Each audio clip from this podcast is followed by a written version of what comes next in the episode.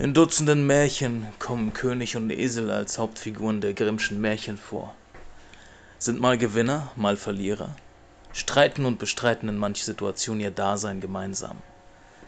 Am Ende gibt es nicht immer ein glückliches Ende. In unserem modernen Märchen, unserem regelmäßigen Podcast, unterhalten sich beide Protagonisten mit Mitgliedern der Get Quinn Community, besprechen die Community-Themen der Woche, des Monats und beleuchten das aktuelle Börsengeschehen und Nachrichten rund um die privaten Finanzen und Altersvorsorge.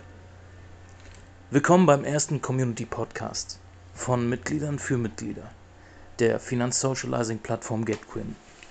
Von Menschen wie du und ich und allen interessierten Hörern um das Thema finanzielle Bildung und Finanzen. Mal heiter und mal ernst.